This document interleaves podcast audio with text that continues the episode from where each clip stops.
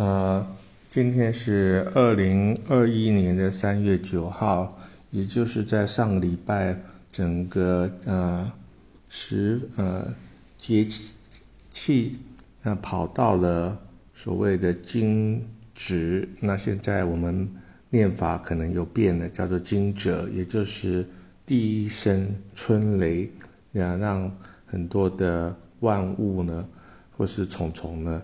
他醒了过来。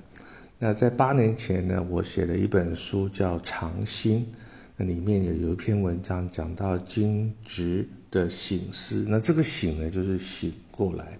那里面写到说，今年春雨啊，春雷来得早，老人家呢特别呢有一种想法，说雨水会比较充沛。那在那个当下呢，整个台北。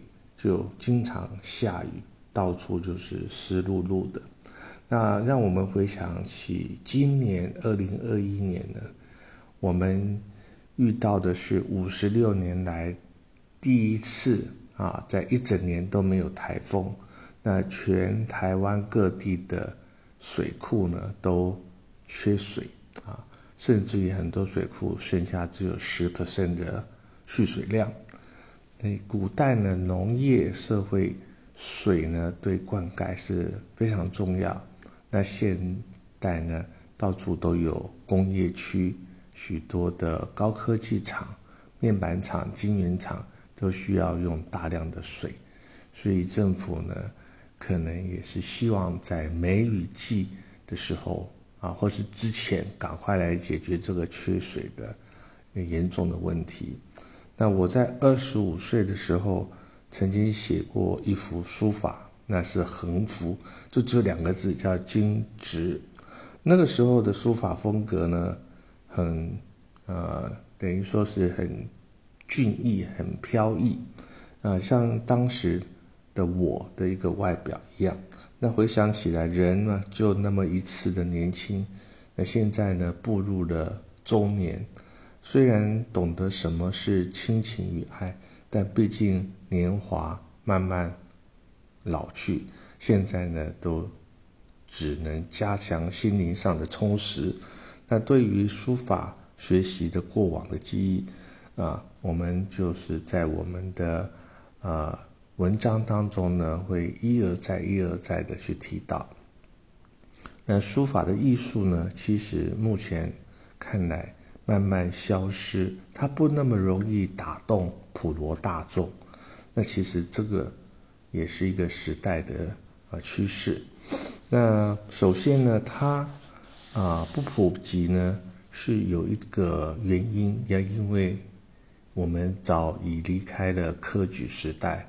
那现在的考试呢，并不会去考书法，所以说呢，它就变成越来越冷门。那相当于呃一个一个有别于他的音乐、歌唱跟电影、戏剧啊或绘画。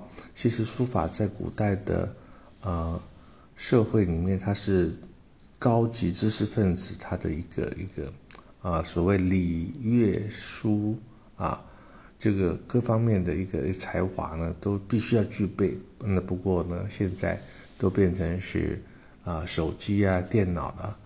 那这书法这个项目就变成视为了，在农业时代，中国社会的识字率都很低，书法的进入门槛相对是很高啊。那如果你不是书香世家，一般老百姓对所谓的四书五经根本也很少去触及到。那现在的华人呢，其实生在的是一个资讯快速转动的时代。每天接触的是 YouTube、Facebook 啊、IG 的这个呃 coverage 相关的这些呃覆盖，那书法更是与大家呢形同陌路了。那对外国人来讲，书法又更难了。为什么？因为其实对老外来讲，中文字演变它是一个很复杂的过程，它并不属于拼音语系。那总之，中国书法对艺术而言呢，变成是小众市场。它是一种符号，一种串联的符号，没有影音，没有太多色彩，完全是一种空谷幽兰一般的孤芳自赏。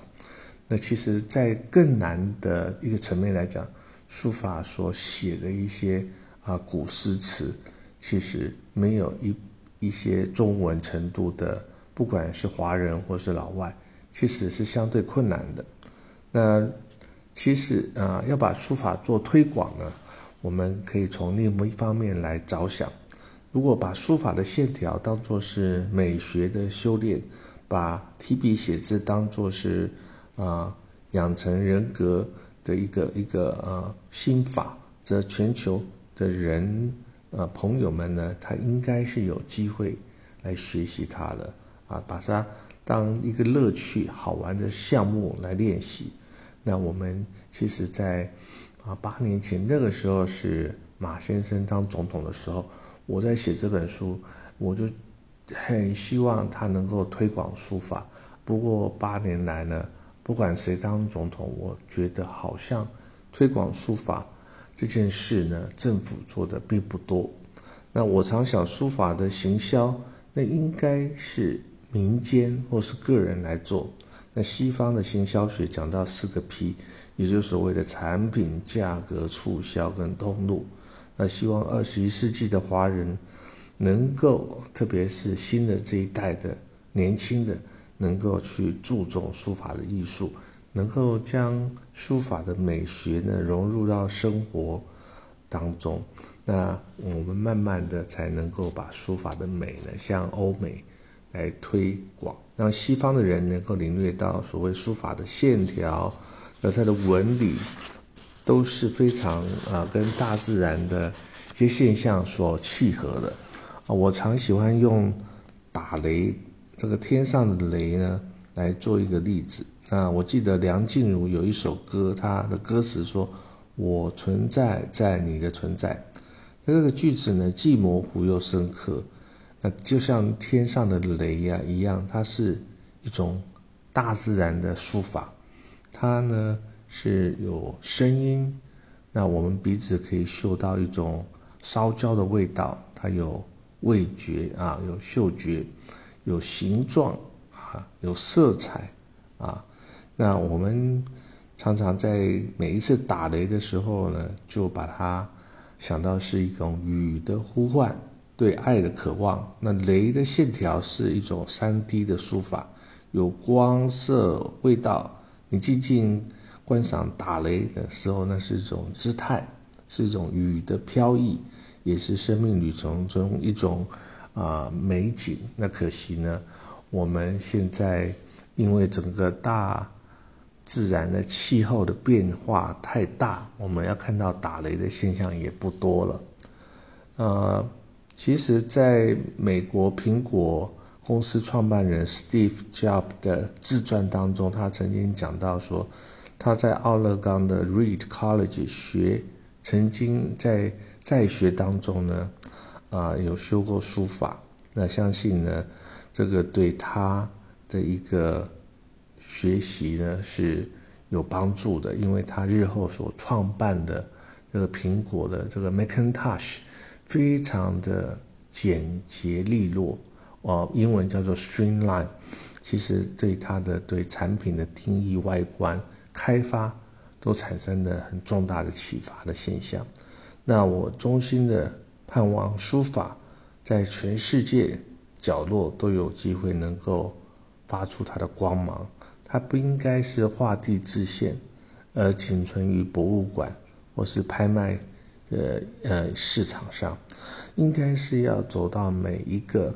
家庭每一个人的心里去，要接近大众，活在当下。